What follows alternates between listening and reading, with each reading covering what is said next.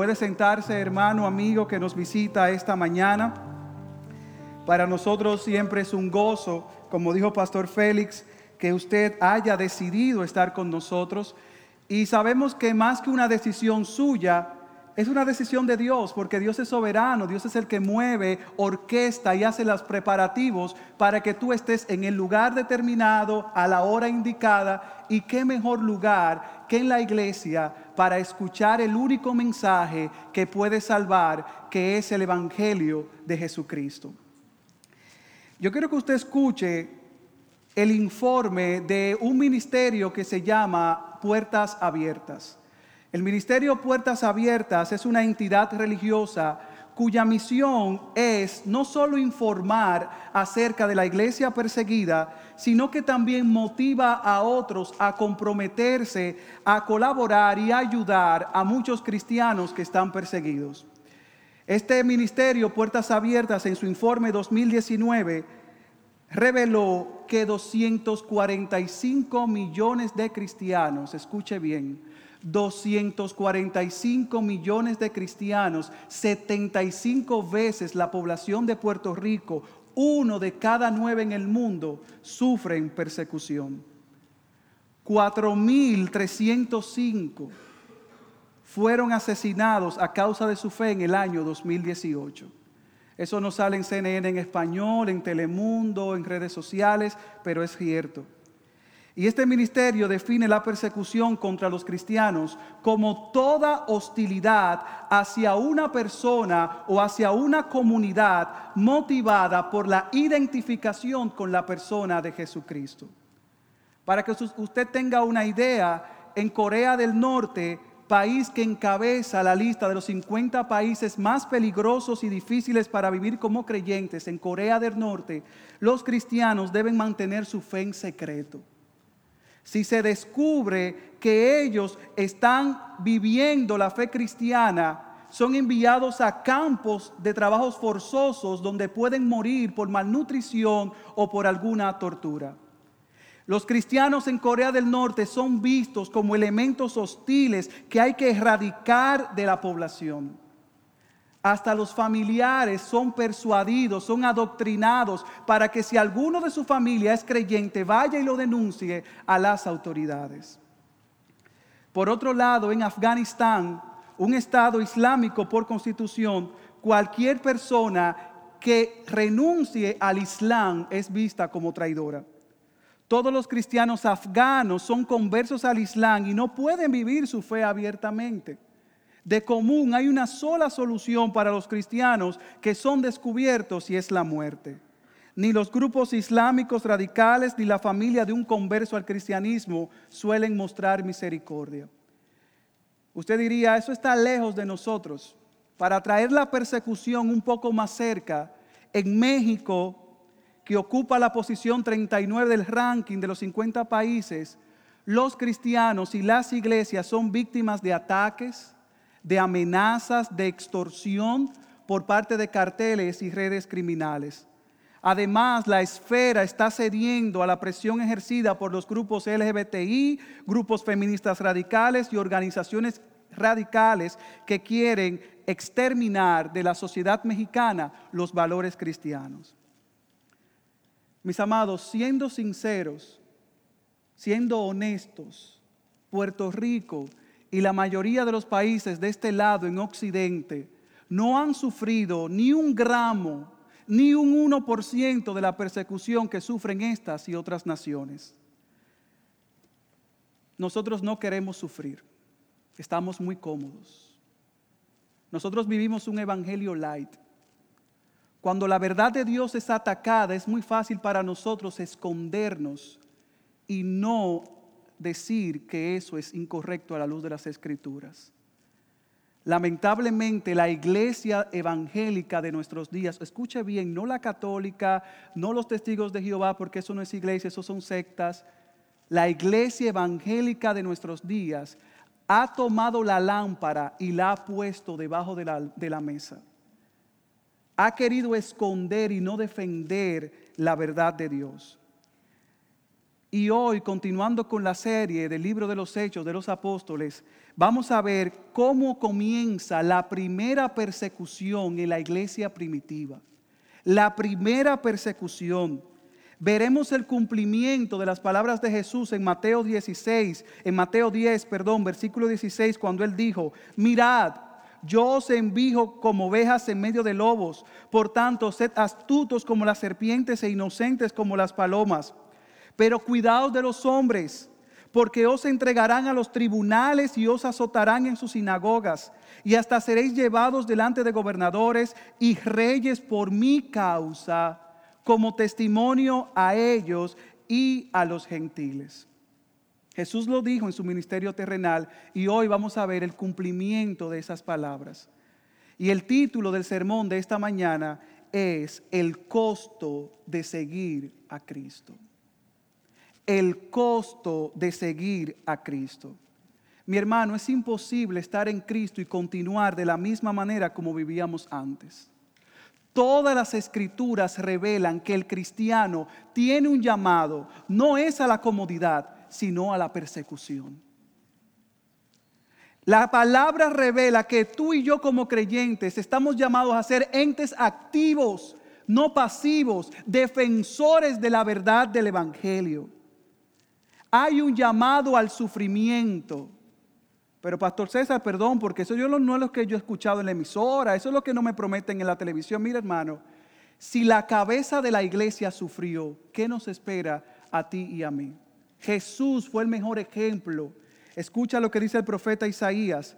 Fue despreciado y desechado de los hombres, varón de dolores y experimentado en aflicción y como uno de quien los hombres esconden el rostro, fue despreciado y no le estimamos.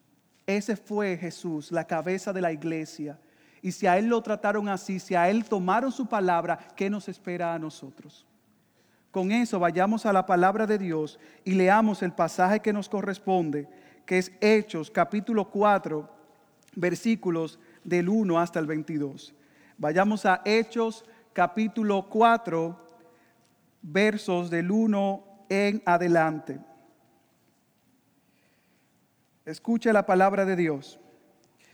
Mientras ellos hablaban, refiriéndose a Pedro y Juan, mientras ellos hablaban al pueblo, se les echaron encima los sacerdotes, el capitán de la guardia del templo y los saduceos. ¿Y cómo estaban ellos? Indignados. ¿Por qué? Porque enseñaban al pueblo y anunciaban en Jesús la resurrección de entre los muertos. Les echaron mano y los pusieron en la cárcel hasta el día siguiente, pues ya era tarde. Pero, pero muchos de los que habían oído el mensaje creyeron, llegando el número de los hombres como a cinco mil. Y sucedió que al día siguiente se reunieron en Jerusalén sus gobernantes, ancianos y escribas. Estaban allí el sumo sacerdote Anás, Caifás, Juan y Alejandro y todos los que eran del linaje de los sumos sacerdotes. Y habiéndoles puesto en medio de ellos, les interrogaban, ¿con qué poder o en qué nombre habéis hecho esto? Entonces Pedro, lleno del Espíritu Santo, les dijo, gobernantes y ancianos del pueblo, si se nos está interrogando hoy por causa del beneficio hecho a un hombre enfermo, de qué manera éste ha sido sanado, sabed todos vosotros y todo el pueblo de Israel que en el nombre de Jesucristo el Nazareno, a quien vosotros crucificasteis y a quien Dios resucitó de entre los muertos, por él, este hombre se halla aquí sano delante de vosotros. Este Jesús es la piedra desechada por vosotros los constructores, pero que ha venido a ser la piedra angular. Escuche, y en ningún otro hay salvación, porque no hay otro nombre bajo el cielo dado a los hombres en el cual podamos ser salvos. al ver la confianza de Pedro y de Juan y dándose cuenta de que eran hombres sin letras y sin preparación, se maravillaban y reconocían que ellos habían estado con Jesús. Y viendo junto a ellos de pie al hombre que había sido sanado, no tenían nada que decir en contra.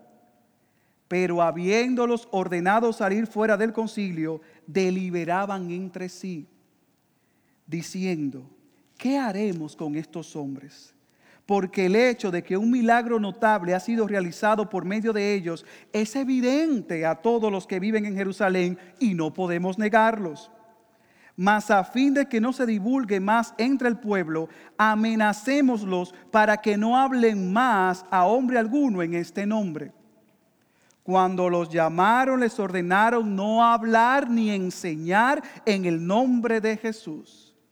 Mas respondiendo Pedro y Juan, les dijeron, vosotros mismos juzgad si es justo delante de Dios obedecer a vosotros antes que a Dios porque nosotros no podemos dejar de decir lo que hemos visto y oído.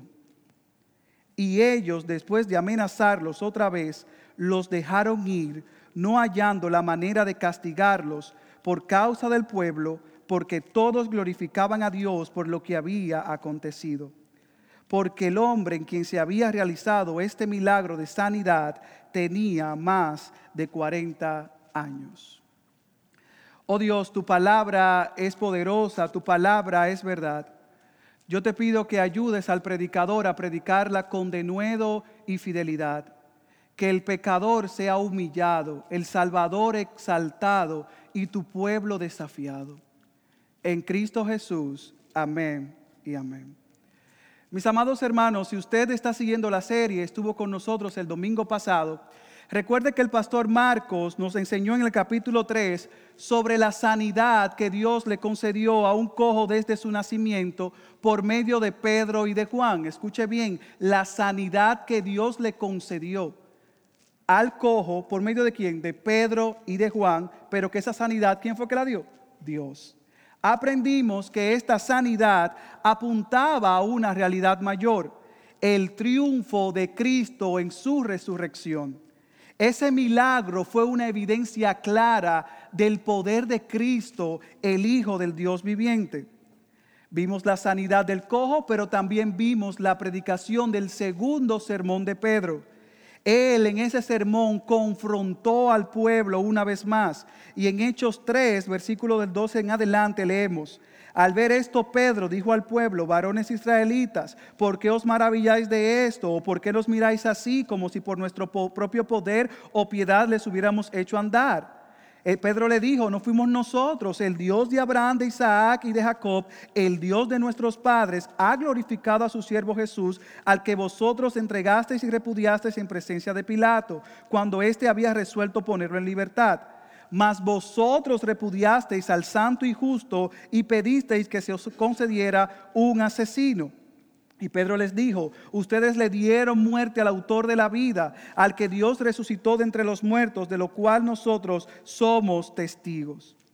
Pedro les hizo ver a la audiencia judía su culpabilidad, su propia pecaminosidad. Y él predicó no de manera tímida, sino de manera abierta, de manera vehemente, la resurrección de Cristo de entre los muertos. Él les dijo, ese Cristo que ustedes han escuchado por medio de los profetas, que ustedes muy bien conocen, ese es el Señor y Mesías. Y no quedó en la tumba, hello Israel, Israel. Jesús no quedó en la tumba, sino que resucitó. Pero él no lo dijo como, déjame decirlo al paso por si alguno se ofende. No, él se puso en pie, alzó la voz una vez más y dijo, Jesús ha resucitado.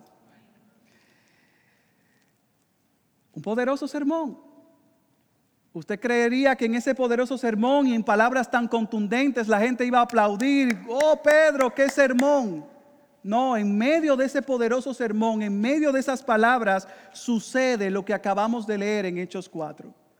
Dice el versículo 1 que mientras ellos hablaban al pueblo, es decir, Pedro y Juan, su compañero, se les echaron encima.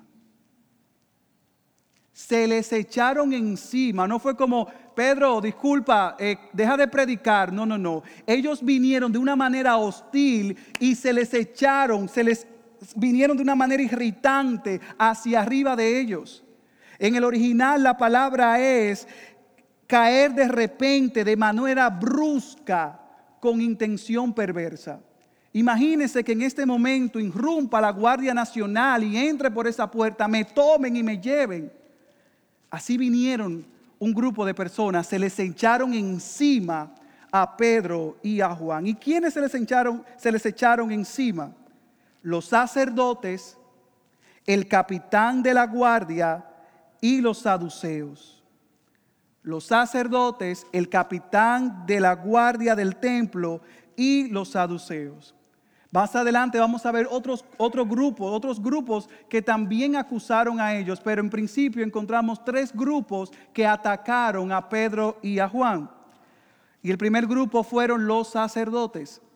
Recuerde que los sacerdotes eran los mediadores entre el pueblo y el Dios Santo.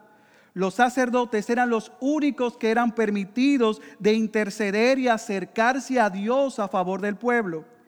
Y ellos estaban allí porque recuerde que Pedro y Juan estaban en el templo. Y a esos sacerdotes le correspondía ofrecer el sacrificio de la tarde. Eh, recuerde que el pastor, el pastor, Marcos dijo que ya era de tardecita, ya había pasado las 3 de la tarde, y ellos estaban ahí para ofrecer el sacrificio. Y como eran muchos sacerdotes en Israel, dicen algunos que aproximadamente más de 24 mil sacerdotes estaban en Israel, una o dos veces al año un sacerdote podía servir.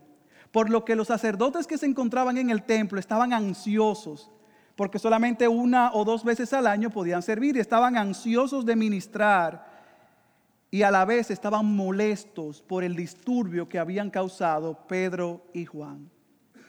Note algo interesante, note algo interesante. Estos sacerdotes supuestamente eran los enviados de Dios pero estaban tan enfocados en hacer, en ministrar, en servir al pueblo, que vino un mensaje que los podía salvar y ellos ignoraron el mensaje para solamente servir. ¿Qué quiero decir con esto? Que tú y yo podemos estar tan enfocados en servir que se nos escape el mensaje por el cual estamos sirviendo.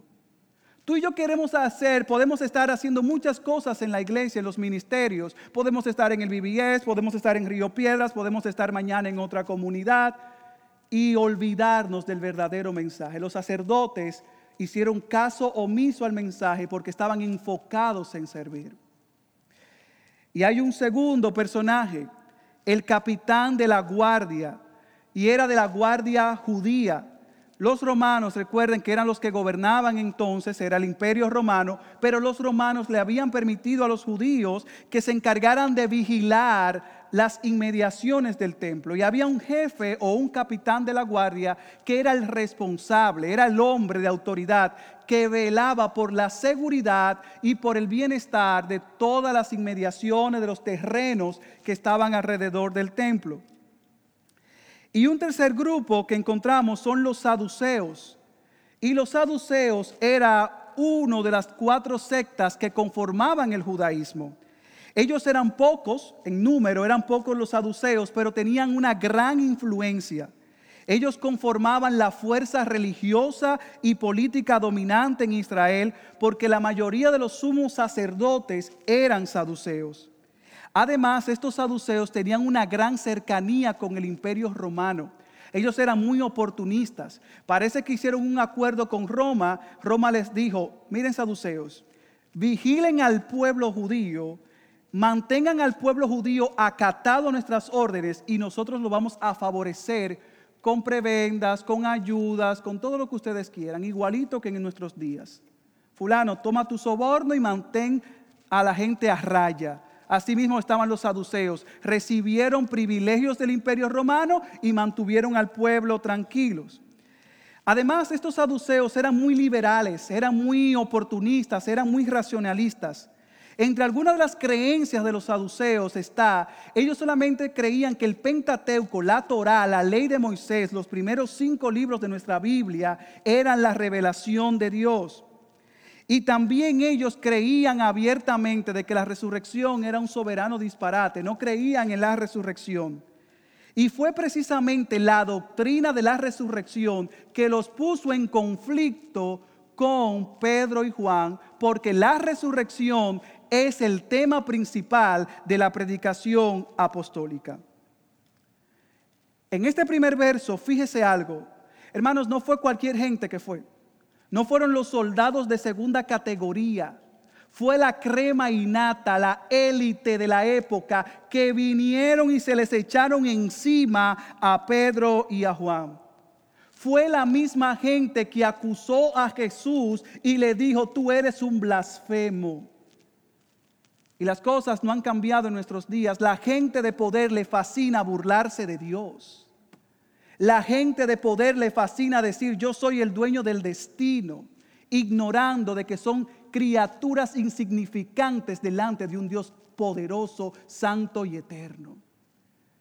Esta gente, esta élite, dice el versículo 2, que estaban indignados estaban resentidos, estaban irritados, en el original sumamente molestos. ¿Y por qué?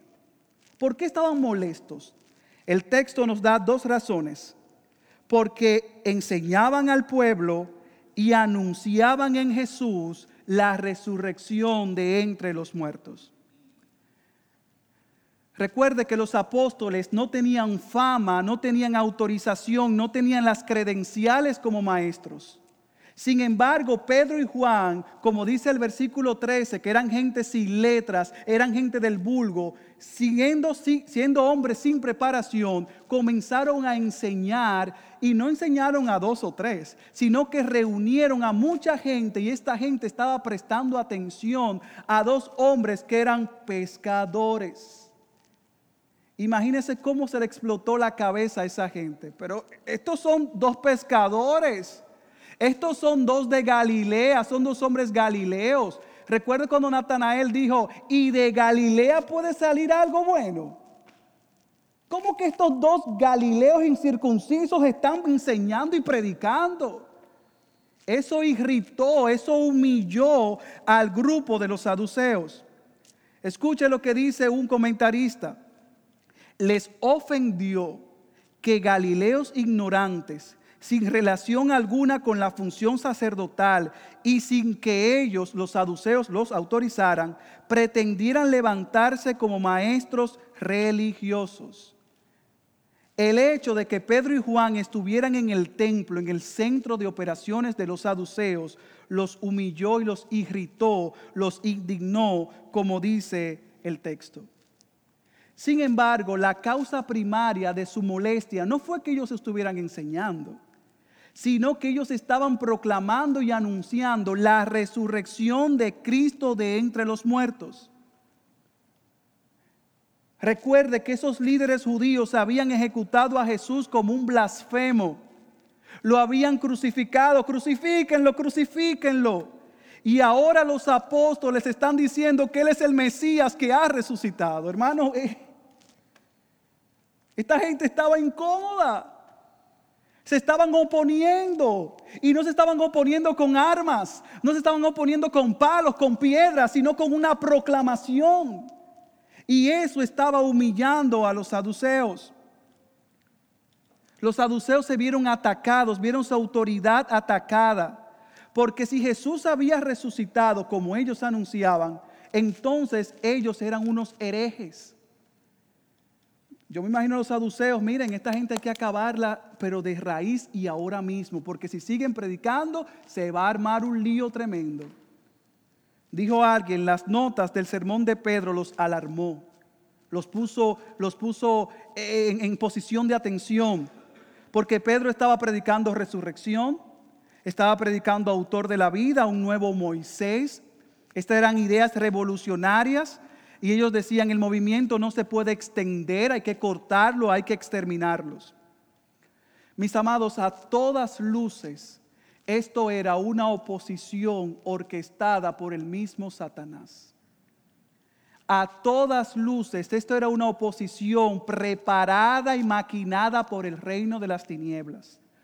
Nosotros estamos acostumbrados a pensar en guerra espiritual como un demonio que viene, que tengo que agarrarlo, como un exorcismo que tal vez pueda existir. Pero la verdadera guerra espiritual, escuche bien, es esta. Nuestra lucha no es contra sangre y carne, sino contra principados, contra potestades, contra los poderes de este mundo de tinieblas, contra las huestes espirituales de maldad en las regiones celestiales. La verdadera guerra espiritual es con gente de carne y hueso que se opone a la verdad del Evangelio. Es cuando un presidente se levanta y quiere aprobar el aborto y la ideología de género. Eso es guerra espiritual porque Satanás quiere ganar terreno, pero nosotros nos levantamos y decimos, no, eso es pecado. Marchamos, predicamos y decimos, no, eso es pecado. Eso es guerra espiritual. Y esta gente le estaba haciendo guerra a la iglesia que había nacido.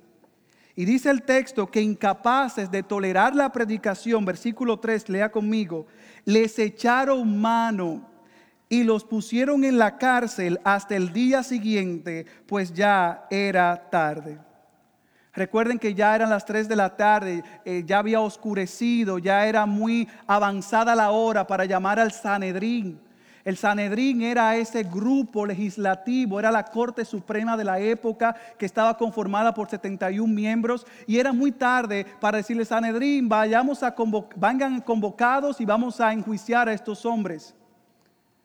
Además, la ley judía prohibía los juicios nocturnos. Pedro y Juan entonces fueron encarcelados para al día siguiente hacerles su juicio y llevarlos al tribunal. Y tal vez esta gente encarceló a Pedro y Juan para amedrentarlos, para intimidarlos y, ¿por qué no?, para que renuncien a su mensaje. Y la realidad es que así es que actúa el mundo. Así es que actúa el mundo. Nos quieren intimidar, quieren venir con su dinero, con su fama y prestigio y decir silencio, porque yo soy el poderoso en este lugar. Y eso fue lo mismo que ocurrió en aquella época. Hermanos, quisieron intimidarlos, quisieron callarlos, pero lea conmigo el versículo 4, escuche este paréntesis de esperanza, escuche este pero, los peros de Dios. Pero muchos de los que habían oído el mensaje creyeron llegando el número de los hombres como a cinco mil. Encarcelaron a los apóstoles, pero no pudieron detener el efecto de su predicación. Ya la semilla había sido sembrada. Esa palabra, como dice Isaías, no iba a retornar vacía. Cinco mil hombres. En el original, hombres, varones, masculinos, sin contar a los niños y a las mujeres, estaban en la iglesia. Mi hermano, el mundo puede apresar y hasta matar a los mensajeros de Dios, como veremos en capítulos posteriores, pero el reino de las tinieblas no puede ni podrá matar el mensaje y detener el poder del Evangelio. Como cantamos ahorita, aunque bramen y se turben las aguas, aunque se agiten y crezcan con creciente enojo, la iglesia no será destruida, la iglesia prevalecerá, porque Jesús ha dicho que las puertas del Hades no prevalecerán contra ella. Hermanos, quisieron intimidarlos, pero ya la palabra había sido predicada. Sí, maten, destruyannos. Pero ya la semilla había sido sembrada. Y la palabra no depende de la elocuencia, de la preparación del predicador, depende del endoso del Espíritu de Dios que hace y opera en los corazones de los hombres y las mujeres. Yo estoy aquí en este púlpito, pero yo no estoy confiando en mi capacidad, yo estoy confiando en el Señor Todopoderoso que puede penetrar y destruir y cambiar pensamientos mundanos en pensamientos de arrepentimiento. Ese es el Dios que nosotros predicamos, ese es el Dios que predicó Pedro y Juan.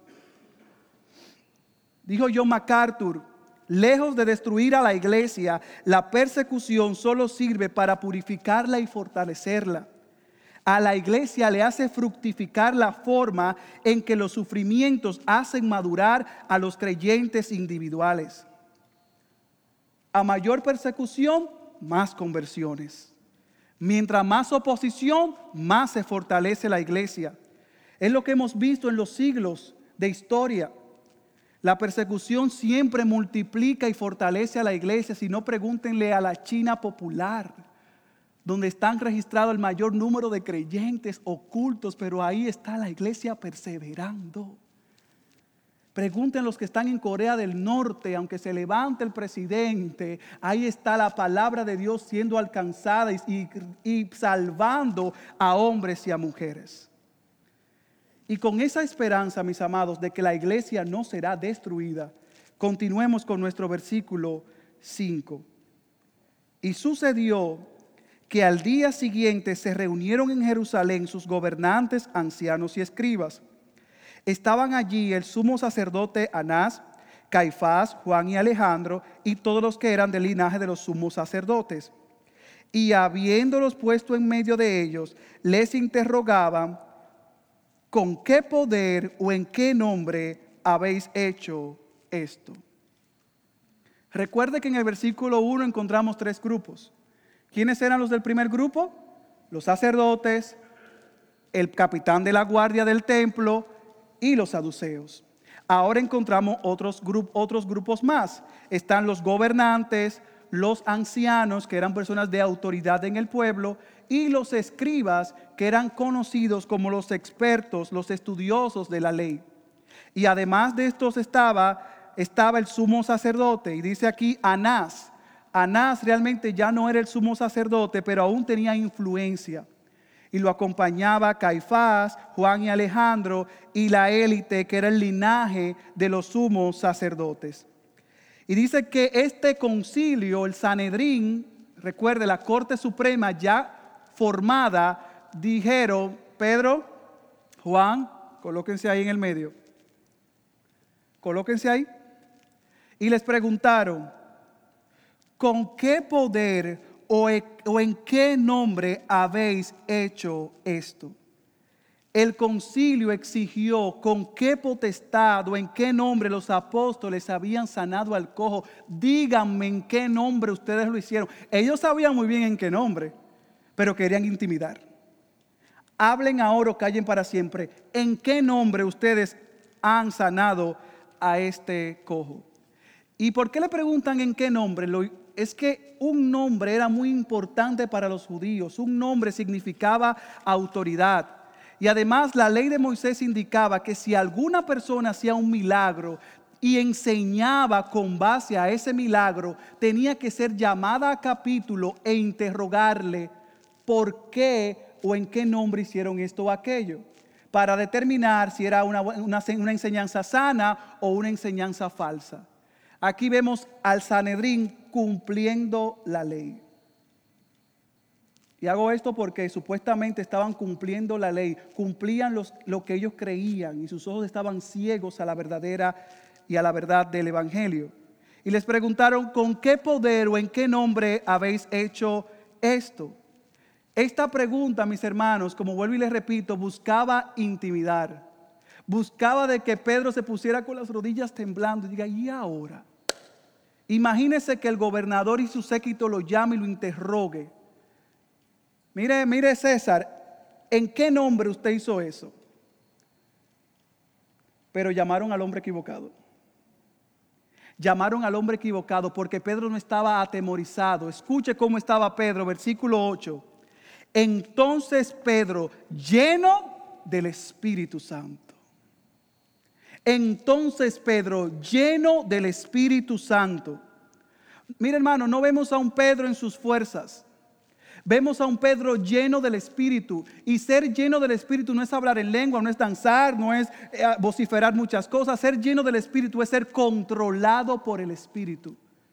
Es que cada aspecto de tu vida no es controlada por la carne pecaminosa, sino que es controlada por el Espíritu de Dios. Y escuche bien, todo creyente tiene al Espíritu. Todo creyente ha sido bautizado por el Espíritu. Pero no todo creyente es lleno del Espíritu. No todo creyente se deja controlar por el Espíritu. ¿Cómo, pastor? Sí. Piense en la decisión que usted tomó ayer que ofendía a Dios y usted dijo, yo la tomo aunque Dios me esté diciendo lo contrario. Eso es ser una persona que no está llena del Espíritu. Todo creyente tiene al Espíritu, pero no todo creyente está lleno del Espíritu. Por eso es que vemos a cristianos que crecen más rápido que otros. Pero fulano y yo nos convertimos en la misma fecha y fulano tú lo ves caminando de una manera diferente, hablando de una manera diferente y dando testimonio de una manera diferente. Y yo aquí. Lo que pasa es que tenemos la palabra y tenemos al Espíritu, pero hay una iniciativa que usted y yo tenemos que, que, hacer como creyentes. Y es dejar que ese Espíritu de Dios haga en nosotros lo que solamente Él puede hacer y lo que quiera con nosotros. Tenemos que renunciar a vivir en la carne, a vivir en el yo. Y Pedro estaba lleno del Espíritu. ¿Sabe algo? Mucho de nuestro miedo y temor al hombre es por falta de la llenura del Espíritu. Mucho de nuestro miedo de confrontar a mi abuelo, que es un ateo, es porque estoy falto de la llenura del Espíritu. Mucho de mi temor cuando el jefe de la compañía se burla de Dios y yo me quedo callado es porque no estoy lleno del Espíritu. Estamos muy ensimismados en nosotros mismos. Somos muy racionales.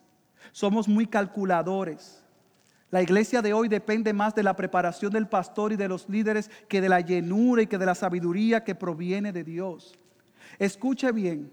Escuche bien, la clave para una vida fructífera y una vida poderosa en Dios, no le tenga miedo al término poderoso, eso no es malo, no, no, no. Una vida fructífera y poderosa en Dios no viene por los devocionales de la mañana, por las canciones de YouTube que usted coloque, sino por la llenura del Espíritu.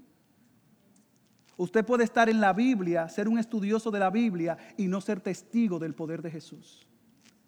Usted puede haberse graduado summa cum laude del mejor seminario teológico y no ser un testigo de la transformación que Cristo puede hacer. Seamos estudiantes de la Biblia, seamos estudiantes, pero también seamos testigos del poder de Dios. Y Pedro era testigo del poder de Dios.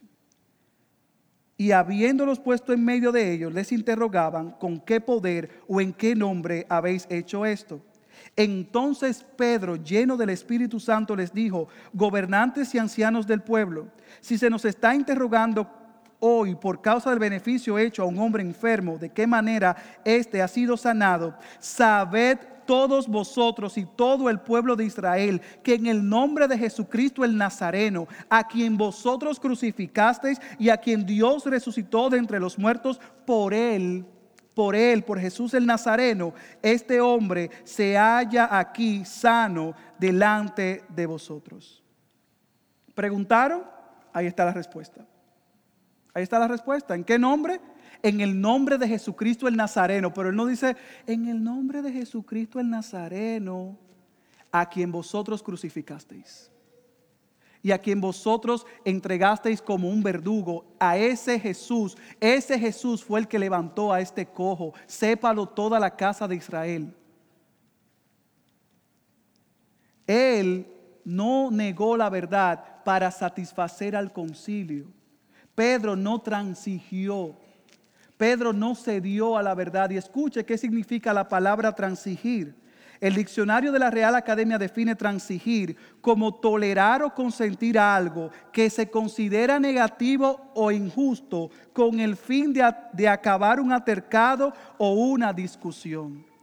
Pedro no cedió, Pedro no renunció a la verdad, él no transigió. Yo te pregunto esta mañana, ¿cuántas veces has callado y hasta te has reído cuando la verdad de Dios es atacada? ¿Cómo reaccionas cuando tu jefe, el que te paga cada día primero, cada día 30, o tu compañero incrédulo se burla de Dios? ¿Cómo tú reaccionas? ¿Cómo reaccionas cuando un pariente o un amigo cercano se declara homosexual y te dice que el próximo mes es su boda con su esposo? ¿Cómo tú reaccionas? Yo recuerdo que el pasado embajador de los Estados Unidos en República Dominicana era un activista homosexual y quería ir a la República Dominicana a promover la agenda gay. Y este hombre, hermanos, llegó desde el día uno con su esposo. Y él presentaba en todas las esferas, él es mi esposo. Llegó a ir hasta escuelas públicas presentando a su esposo. Él no fue a, representar la democracia, la libertad de Estados Unidos, sino esta agenda. Y muchos cristianos se levantaron. Muchos pastores evangélicos se levantaron con voz en cuello y voz de trompeta y dijeron, no queremos a ese embajador. Comenzaron a recolectar firmas, comenzaron a, a ponerse en pie, no lo queremos, que salga de la República Dominicana. Sin embargo, sin embargo, un grupo de cristianos, una gran mayoría, no reclamó porque tenían miedo a perder sus visas de paseo. Tenían miedo que si lo veían en Facebook reclamando, ahora como está los Estados Unidos indagando en todas las redes sociales y veían que uno posteaba, no estoy a favor del embajador, tenían miedo a perder sus visas. Pedro y Juan no tenían miedo a perder sus visas de turismo, sino sus vidas ellos no se atemorizaron. ¿Cuántas veces de nosotros callamos ante la corrupción, la impunidad y muchos pecados que pasan en Puerto Rico por miedo a perder la ayuda federal? ¿Cuántos de nosotros no queremos alzar la voz porque tenemos miedo que vengan y nos saquen del trabajo o de los chavitos que nos están dando mensual? Mira hermano, no hay dinero, no hay prebenda, no hay soborno que pueda detener la verdad de Dios. Y tú y yo tenemos que orar para que Dios nos quite el temor al hombre. Tenemos mucho temor al hombre. Tenemos mucho temor al qué dirán. Tenemos mucho temor a la reacción de mi papá, de mi vecino, de mi amigo. Pedro y Juan no tenían ese temor. Pedro y Juan confrontaron a las autoridades judías, cueste lo que cueste, y ellos estaban arriesgando, ¿sabe qué? Sus vidas. Y aún así ellos predicaron el Evangelio. El versículo 11 dice, este Jesús es la piedra desechada por vosotros los constructores, pero que ha venido a ser la piedra angular. ¿Ustedes conocen el Antiguo Testamento, judíos? ¿Ustedes conocen el Antiguo Testamento? Pues yo les cito el Antiguo Testamento, Salmo 118, versículo 22. Este Jesús a quien vosotros crucificasteis ha venido a ser la piedra angular. Este Jesús que ustedes no reconocieron como Mesías y Salvador, el Padre lo convirtió en la piedra principal por medio de su resurrección y exaltación. Hermanos, esto era un mensaje confrontador, esto era un mensaje desafiante. Y muchos estudiosos están de acuerdo de que la piedra angular es aquella piedra, no sé si ustedes han visto en el viejo San Juan estos arcos de piedra, que tiene muchas rocas y lo conforman. Y muchos estudiosos están de acuerdo que la piedra angular era la piedra que colocaban, como ven en la imagen, en el centro para que encaje y sujete todo el arco. Y él está diciendo, Jesús es el último de los profetas que ha cumplido la ley de Dios y que ha venido a salvar. Es el, la última piedra del edificio que Dios ha construido. Es Jesús. Ellos le estaban diciendo que no hay Abraham, que no hay Moisés, que no hay sumo sacerdote que te pueda salvar. Solo en Jesús hay salvación. En su nombre el cojo recibió sanidad y en su nombre todo hombre es salvo de la ira de Dios y de su propio pecado. Y esa es la verdad que incomoda a nuestra sociedad. Vivimos en una sociedad posmoderna que les irrita el, exclusivismo del cristianismo, los ofende. Pastor, pero ¿por qué usted predica que Jesús es el único? Si yo por un pensamiento positivo, si yo creo en el Dios de la naturaleza, en el Dios de los pajaritos, en el Dios del mar. Eso es lo que irrita a la gente en este tiempo. Vivimos en una cultura pluralista. Y escucha lo que dice el pluralismo religioso. Es la creencia que hay muchos caminos, que hay muchas religiones, que hay muchas filosofías, ideas que llevan a Dios. Cree lo que tú quieras, cualquier religión lleva a Dios. No te preocupes, no te preocupes vecino, que usted se va a salvar creyendo en Buda. No se preocupe que usted se va a salvar. Vivimos en una sociedad pluralista. Y aparte de pluralista, vivimos en una cultura inclusivista. ¿Y qué quiere decir el inclusivismo? Ellos dicen que Cristo tiene algo de verdad, pero que no es la única verdad. Ellos dicen que Jesús es un buen hombre, un buen profeta, pero que también hay otros medios para salvarse y eso es lo que precisamente la iglesia de Roma, la iglesia católica predica, que hay muchos medios para que usted se pueda salvar. John MacArthur dice al respecto, los cristianos predican a un Dios exclusivo en una era inclusiva. Y por eso yo no sé a usted, pero a mí me han acusado de mente estrecha. Me han acusado de ser intolerante, pero, pero César, qué intolerante tú eres. Tú no ves que, que don Juan es un buen hombre y no se mete con nadie. Y mire hermanos, el moralismo te puede librar de la cárcel, alguien dijo, pero no te puede librar del infierno. El moralismo te puede librar de ser acusado en la Corte Suprema, pero del infierno no te va a librar. Pero César, no seas tan agresivo. Hermano, yo no soy agresivo, es que la palabra dice que en ningún otro hay salvación. En ningún otro. Y la última vez que yo revisé el diccionario, en ninguno, en ninguno. En ningún otro hay salvación. Escuche bien, no hay Buda, no hay Mahoma, no hay María, no hay Papa Francisco, no hay obras, no hay presidente, no hay familia en el cual podamos ser salvos. No lo hay. Jesús es el único camino, es la única verdad y es la única vida y nadie va al Padre si no es por Él. Él es el único mediador entre Dios y los hombres. Ay, mi amigo que estás esta mañana en este lugar, mira hermano, lejos de ofenderte, yo lo que te quiero decir es que tú estás, estás muerto en tus delitos y pecados, que eres un enemigo de Dios y que estás destino al infierno, pero que si tú corres a Cristo hoy encontrarás salvación. Yo te digo lo mismo que Pedro le dijo a su audiencia, arrepentíos y convertíos para que vuestros pecados sean borrados a fin de que tiempos de refrigerio vengan de la presencia del Señor.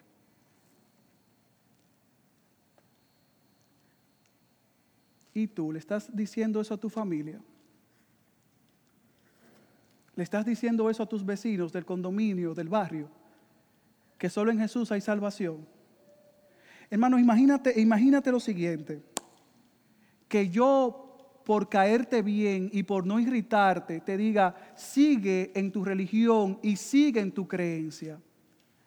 Y que al final de tus días, que tú vivas 85, 90 años, mueras y te presentes delante del tribunal de Cristo, Cristo te diga, yo no te conozco. Yo no te conozco. Yo no sé quién tú eres. Y que tú pases la eternidad en el infierno. Sí, hermanos, solamente hay un reino de Dios, una ciudad de Dios y el infierno. No hay otro camino, no hay purgatorio. Miren, hello, no hay purgatorio. Imagínate que tú disfrutes 85, 90 años aquí en Puerto Rico, en Culebra, en Vieques, pero que mañana te toque la eternidad en el infierno sin Cristo. Imagínate eso, mi hermano. Mi hermano, estaremos aquí, ciudad de Dios estará predicando para que tú puedas arrepentirte y te puedas convertir de tus malos caminos. Hermanos, es que te amamos, te amamos y por eso te decimos la verdad. Y tú le estás diciendo la verdad a tus amigos, a tus parientes. Ahora en esta era de la libertad, de la ideología de género, de la homosexualidad, le estamos diciendo a nuestros amigos, a nuestros vecinos, a nuestros parientes homosexuales, mira, estás en tu pecado, yo te amo, pero estás en tu pecado, arrepiéntete por favor. Dijo el pastor Suger Michelén, el mejor mensaje de amor que le podemos dar a un homosexual es que se arrepienta de sus pecados, hermanos. Y yo no estoy maldiciéndolos, yo no estoy rechazándoles, les amamos, les recibimos, los adoptamos, pero la realidad es que el mensaje que los puede salvar es que en Jesús hay salvación. Pero estamos, no, es que si yo le digo, me voy a buscar un problema, se va a poner enemigo mío, me va a dejar de llamar.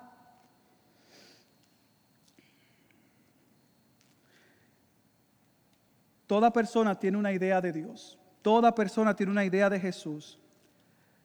Pero la verdad acerca de Jesús, dijo Arcee Sproul, no la mera opinión es importante y su importancia es eterna. No es la idea de Jesús que te salva, es la verdad acerca de Jesús. Y yo quiero hoy decirte una vez más que en ningún otro hay salvación porque no hay otro nombre bajo el cielo dado a los hombres en el cual podamos ser salvos. Ay amigo, ay amigo, ay amigo, amiga que estás aquí, no hay otro nombre. No hay otro nombre. Solo en Jesús hay salvación. Al ver la confianza de Pedro y de Juan, versículo 13, al ver la confianza de Pedro y de Juan y dándose cuenta de que eran hombres sin letras y sin preparación, se maravillaban y reconocían que ellos habían estado con Jesús.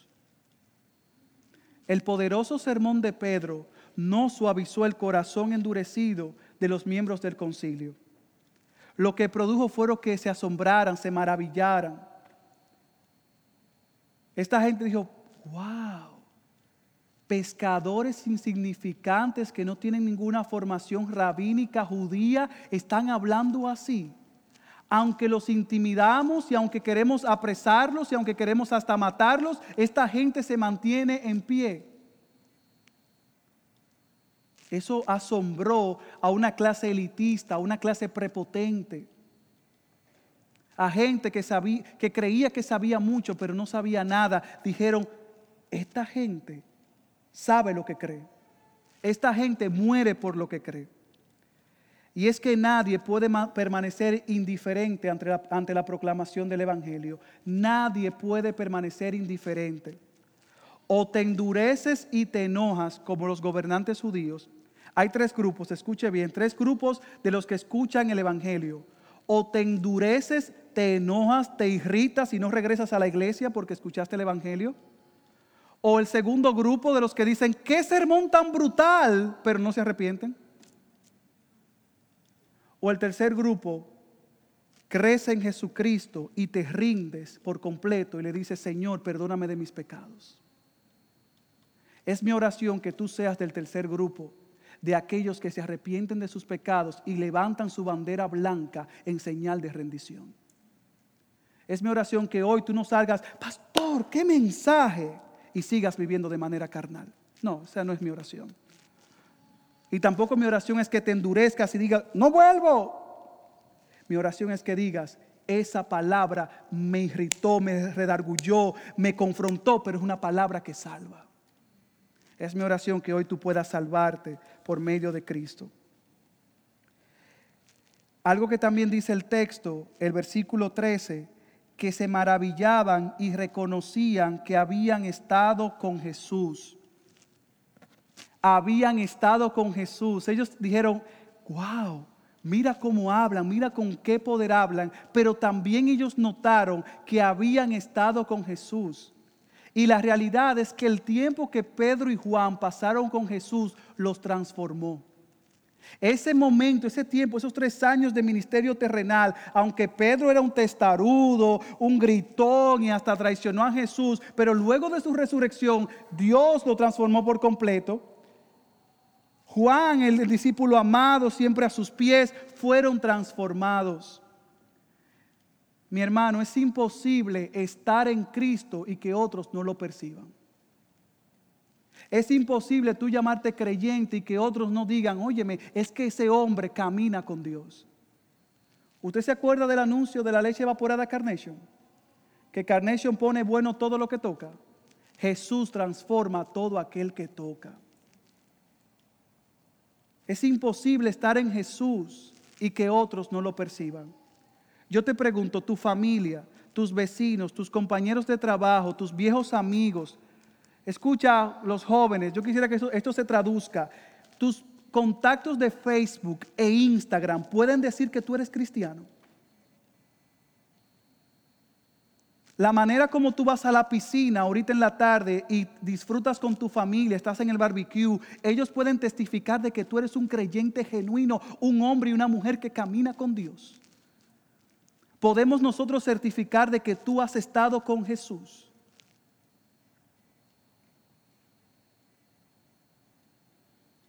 La palabra te ha transformado, hermano.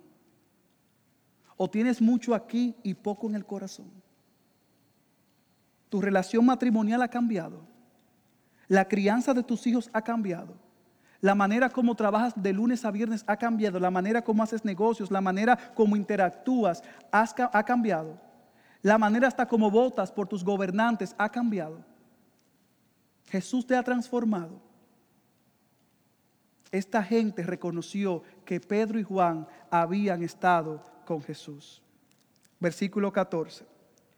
Y viendo junto a ellos de pie al hombre que había sido sanado, no tenían nada que decir en contra, pero habiéndoles ordenado salir fuera del concilio, deliberaban entre sí, diciendo, ¿qué haremos con estos hombres? Porque el hecho de que un milagro notable ha sido evidente a todos los que viven en Jerusalén y no podemos negarlo. Mas a fin de que no se divulgue más entre el pueblo, amenacémoslos para que no hablen más a hombre alguno en este nombre. Cuando los llamaron, les ordenaron no hablar ni enseñar en el nombre de Jesús. Los miembros del concilio estaban en un callejón sin salida. Ellos dijeron, pero los apresamos y siguieron hablando. Los intimidamos y siguieron hablando. Y no solamente los hemos intimidado, es que hay una prueba de que esta gente viene de Dios. El cojo se sanó. El cojo que estaba en la puerta de la hermosa pidiendo limosna, ahora está saltando de alegría y glorificando a Dios. ¿Cómo callamos esta verdad?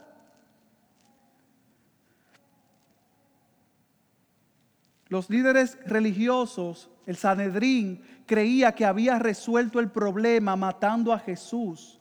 Pero ahora los discípulos estaban testificando y estaban anunciando que Cristo había resucitado. Y aunque ellos estaban viendo y escuchando el mensaje, los judíos no creyeron. Se negaron a escuchar, se negaron a recibir esa palabra. Y la realidad es que la misma agua que endurece una papa endurece la piedra. El mismo mensaje que hablan del corazón de alguien es la misma que endurece el corazón de otro. ¿Y tú en cuál grupo estás? En los que reciben la palabra y sus corazones son transformados o en los que dicen, mm,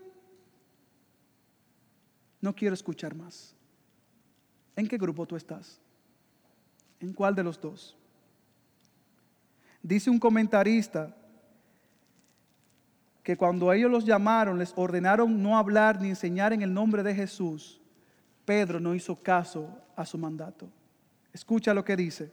Mas respondiendo Pedro y Juan les dijeron, vosotros mismos juzgad si es justo delante de Dios obedecer a vosotros antes que a Dios o obedecer a los hombres. Porque nosotros no podemos dejar de decir lo que hemos visto y oído.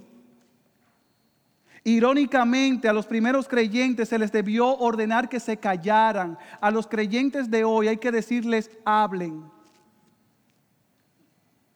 A Pedro y a Juan le dijeron, cállense por favor, no sigan que nos están atormentando. Hoy en día hay que decirte, por favor, predique el Evangelio.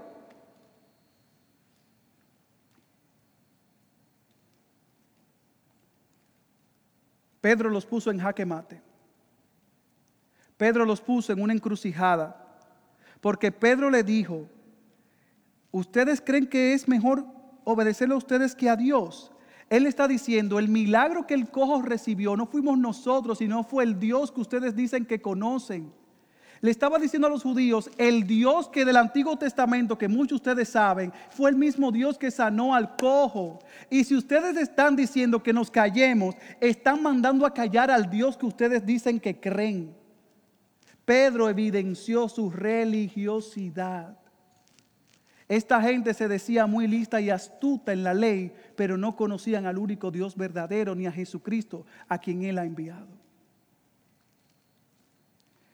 Pedro y Juan respondieron igual que Martín Lutero cuando lo llamaron a la dieta de Worms y que Martín dijo, mi conciencia está cautiva de la palabra de Dios, por tanto no puedo ni quiero retractarme.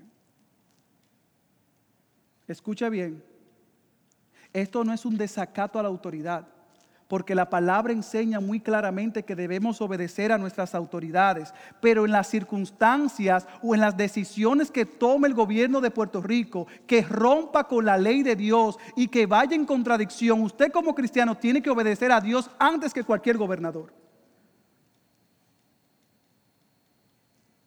Tiene que obedecerlo a Dios primero que a los hombres.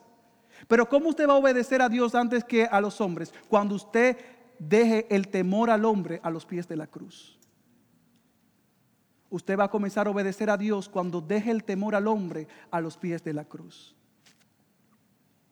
Ellos no podían callar ni parar de decir lo que habían visto y oído. El mensaje que habían creído era tan poderoso que los cautivó, que los constriñó, estaban apremiados. Es como dijo Pablo a los Corintios, el amor de Cristo me constriñe, me apremia. Soy embajador en cadena y por tanto le digo al mundo, reconciliados con Dios. Hermanos, es mi oración que tu corazón sea cautivado por la verdad del Evangelio y que tú lo único que quieras hacer es promover la gloria de Dios en todo lugar donde estés. Finalmente, ellos, después de amenazarlos otra vez, los dejaron ir, no hallando la manera de castigarlos por causa del pueblo, porque todos glorificaban a Dios por lo que habían acontecido. Porque el hombre en quien se había realizado este milagro de sanidad tenía más de 40 años. Nada pudieron hacer. Porque era evidente que Dios estaba detrás de Pedro y de Juan. Si Dios es con nosotros, ¿quién contra nosotros? Si Dios está de nuestro lado, ¿quién contra nosotros? Y esto no es un llamado a la guerrilla, es un llamado a la confianza de que el que endosa el mensaje y el que va detrás de la predicación es Dios, no el hombre. Si el mundo os odia, hermanos, escuche bien finalmente. Si el mundo os odia, sabéis que me ha odiado a mí antes que a vosotros, dijo Jesús. Si fuerais del mundo, el mundo amaría lo suyo, pero como no sois del mundo, sino que yo escogí de entre el mundo, por eso el mundo te odia. Mi hermano, no te sorprendas si el mundo te persigue. No te sorprendas si tu papá y tu mamá te dejan a causa de tu fe. No te sorprendas si en la universidad te ridiculizan y se burlan de ti porque eres creyente.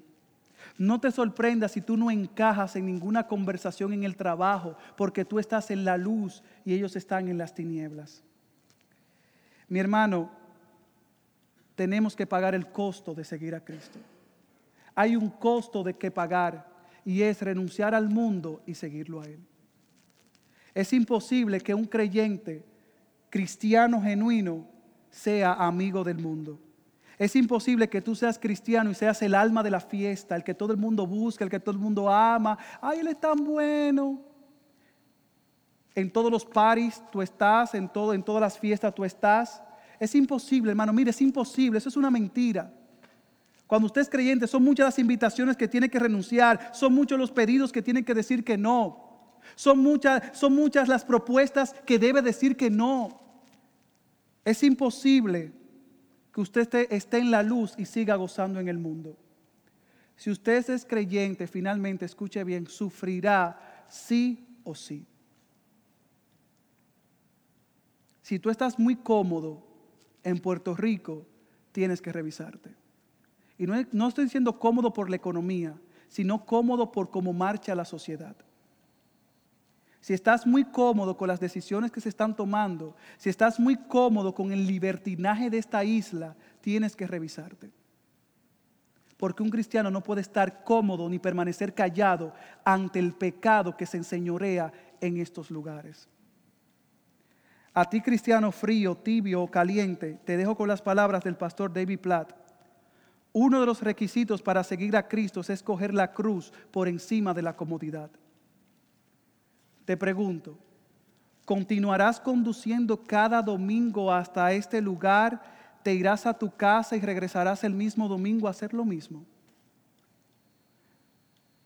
Para la iglesia, llego a la casa, próximo domingo para la iglesia, para Ciudad de Dios. ¿Seguirás solo leyendo tu devocional en el aposento y orarás por las mismas peticiones de siempre? ¿Vas a conformarte con solo mantenerte como cristiano o te vas a sacrificar por la causa de Cristo?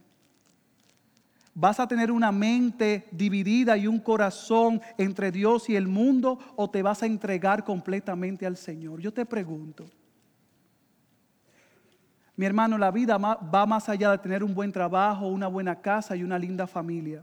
La vida nos trasciende, la vida se trata de la gloria de Dios y sus propósitos eternos. Usted no fue llamado para ser feliz. Mire, quítese esa mentira de la cabeza. El creyente no está llamado para tener su mejor vida aquí y ahora. El creyente está llamado para mostrar a Cristo, cueste lo que cueste.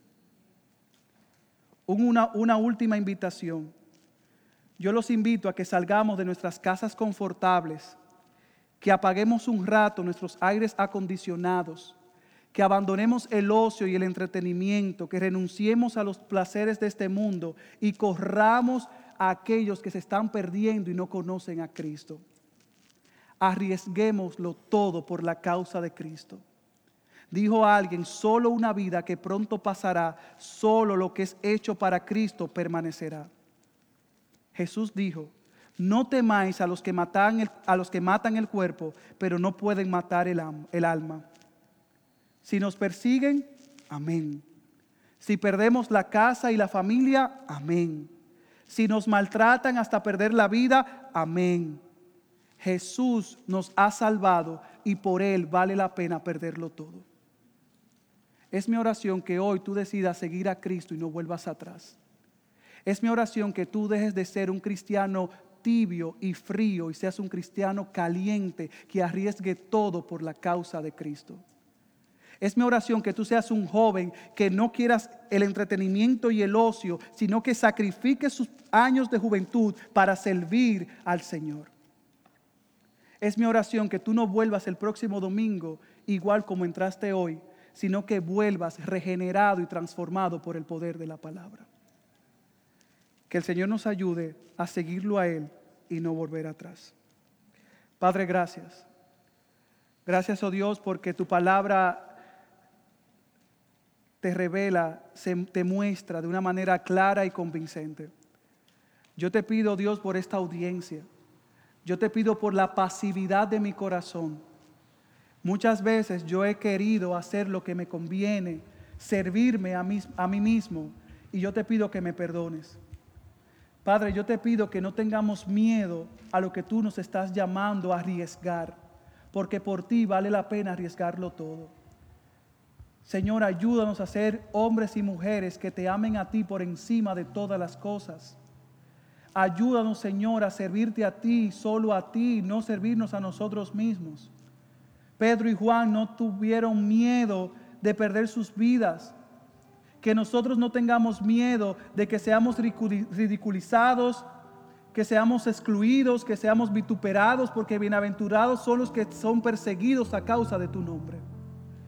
Oh Dios, que Ciudad de Dios sea una iglesia que no, que no negocie tu verdad, que no ceda a tu verdad y que predique tu palabra a tiempo y fuera de tiempo. Padre, que esta iglesia esté llena de hombres y mujeres que se nieguen a sí mismos, que tomen su cruz y te sigan. En Cristo Jesús hemos predicado, hemos orado y rogamos a todos los hombres que se arrepientan. En tu nombre, Cristo. Amén y amén. Estemos en pie, mis amados, y cantemos con la mente y el corazón. He decidido seguir a Cristo. No vuelvo atrás, no vuelvo atrás.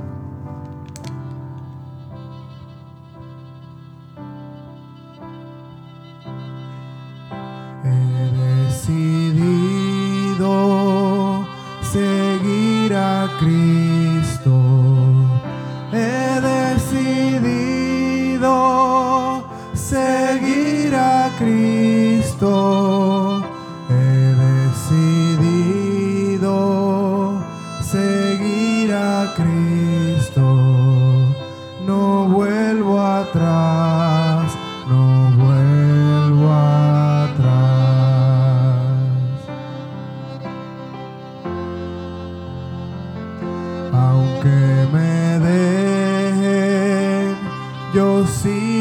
Cristo aunque me dejen, yo sigo a Cristo. Aunque me dejen, yo sigo a Cristo.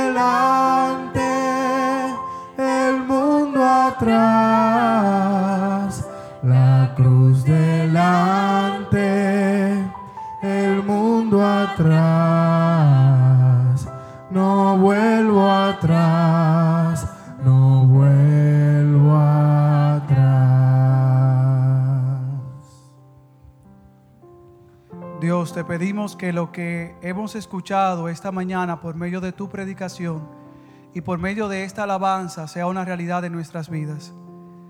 Oh Dios, que aunque cueste lo que cueste, aunque tengamos que renunciar a la comodidad, al confort y a todos los placeres de este mundo, podamos seguir a Cristo. Aunque padre y madre, hermanos, familiares, amigos nos dejen, que decidamos seguir a Cristo. Oh Dios, que este mensaje nos haya desafiado y que podamos decir amén y obrar en consecuencia. Acompáñanos a nuestros lugares y a nuestras casas con tu bendición. En el nombre de Jesús. Amén y amén.